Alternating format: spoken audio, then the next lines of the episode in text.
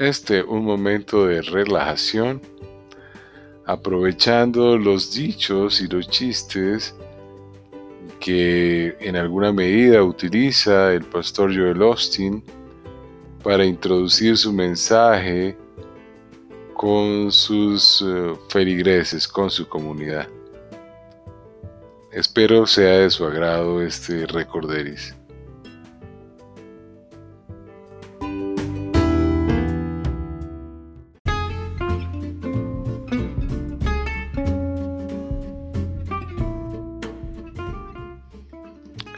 Un joven paseaba por la playa y era muy querido por Dios. Y entonces este oró a él y él se le apareció. Y entonces le dijo Dios al muchacho, mm, ¿qué quieres? ¿Cuál es tu deseo? Has sido muy devoto y mereces que se te conceda. entonces el muchacho le dijo, Señor, a mí me gustaría tener la oportunidad de viajar a otro lugar del mundo en donde me sentiría muy feliz. Lo que sucede es que no me gusta viajar en avión. Y entonces el Señor le dijo, ¿y cómo hacemos entonces para cumplir tu deseo? Pues construyame un puente desde aquí hasta ese hermoso lugar. Entonces Dios le dijo, no, te, te das cuenta, es una petición imposible, eso requiere mucho esfuerzo, la logística, mejor pídeme otro deseo. Entonces el muchacho reflexionó y le dijo, bueno señor, yo he estado casado en cuatro oportunidades y las cuatro oportunidades me he divorciado. Eh, entonces yo quisiera que me concedieras el don de poder mm, saber cómo es que las mujeres piensan, cómo son de sensibles, cómo puedo hacer para agradarlas y hacerlas sentir bien. Y el Señor reflexionó también y le dijo, mm, ¿cómo quieres tu puente? ¿De cuatro vías o de dos vías?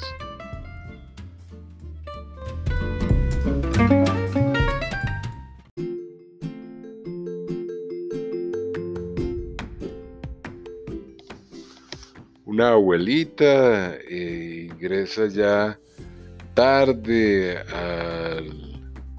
a la iglesia y entonces la atiende una mujer joven, muy amable, y le dice que dónde se quiere sentar. Entonces la viejita le dice, ojalá pudiera ser en la primera fila, bien adelante.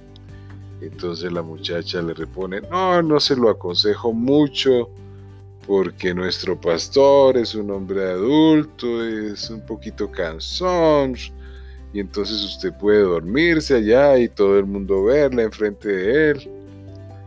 Y entonces la muchacha, ¿y usted quién es? Le preguntó la muchacha a la viejita. Y la viejita le dijo, pues yo soy la mamá del pastor. Y se asombró la muchacha y se queda mirándola a la viejita y le dice, señora, ¿y usted sabe quién soy yo? Y la, y la señora le dice, no, no, no sé quién es usted. Y la muchacha le responde, gracias a Dios.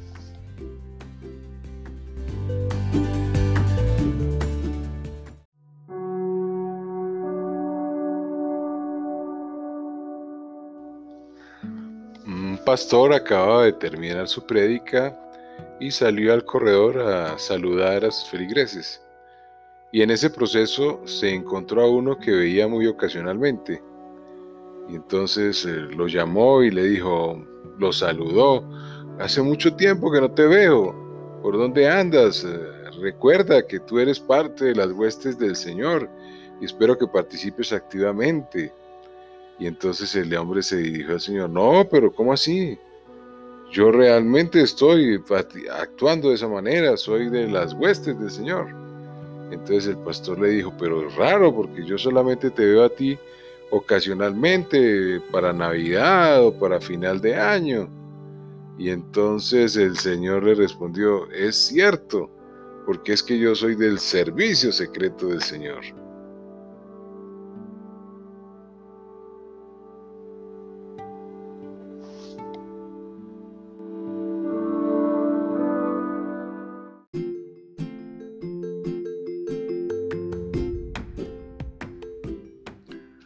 Hombre rico, muy afamado y reconocido por la calidad de sus fiestas, tenía una hermosa piscina llena de tiburones y lagartos y la fiesta se desarrollaba alrededor de esa hermosa piscina.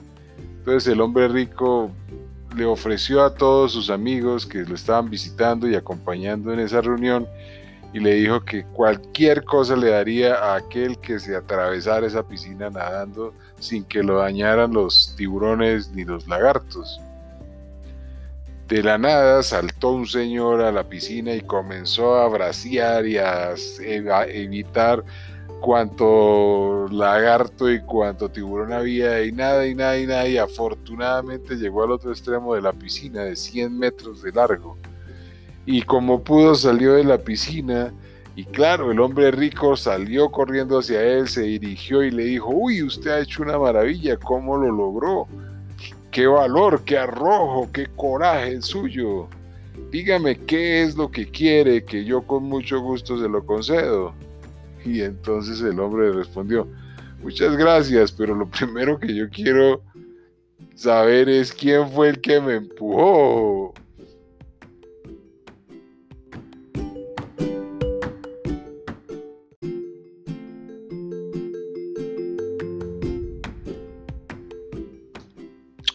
Granjero ya adulto, mayor, invitó a su sobrino a pasar una noche en el campo y al efecto se comunicó con él y este aceptó la invitación.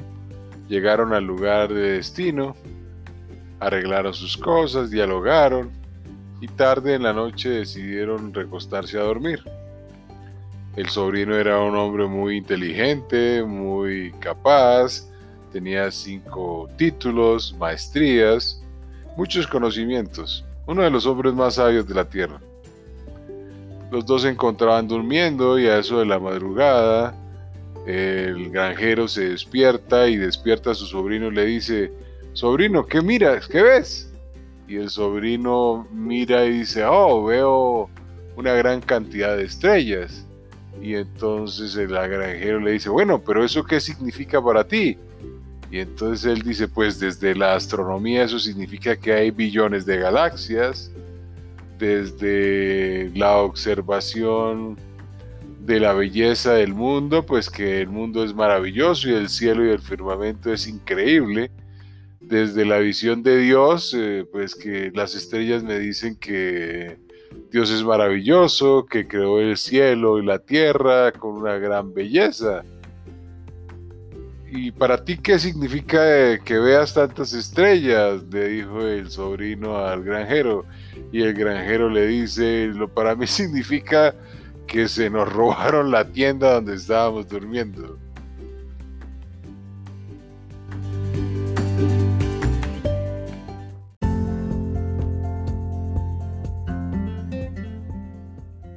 En la tierra los hombres optaron por desconocer a Dios y a decir que ellos no lo requerían para nada, en particular los científicos, porque se dieron cuenta de que podían clonar al hombre, que podían hacer trasplantes y que para nada necesitaban a Dios para poder vivir en comodidad. Entonces en ese escenario un científico llegó y le dijo al Señor, Señor, no te necesitamos, podemos vivir sin ti, eh, incluso podemos crear al hombre. Y entonces el Señor le dijo, ok, me parece muy bien, pero hagamos una prueba. A ver, si, si tienes tanto conocimiento, entonces por favor, mm, produce al hombre así como yo lo hice. Y entonces el científico dijo, claro, lo vamos a hacer. Bueno, pero solamente hay un requisito, que lo hagas igual como yo lo hice, del polvo de la tierra. Y el científico le dijo, claro, con mucho gusto. Y entonces se inclinó y agarró un pucho de tierra. Y el Señor le dijo, ah, ah, ah búscate tu propia tierra.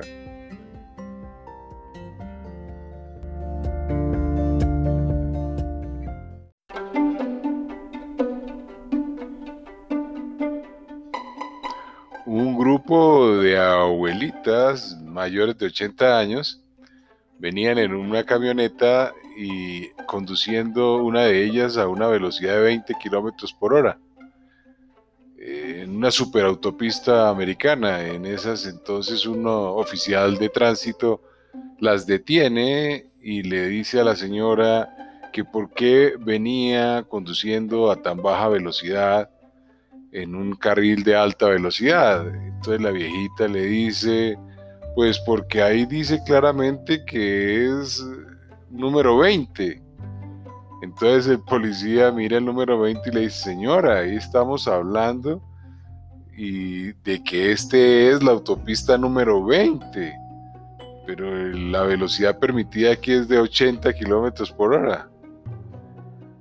Sin embargo, me causa impresión, mi señora, ¿por qué es que las otras abuelitas tienen esa cara de pánico y de susto si usted venía a tan poquita velocidad? Y la viejita le responde, pues mi señor, es que acabamos de salir de la número 180.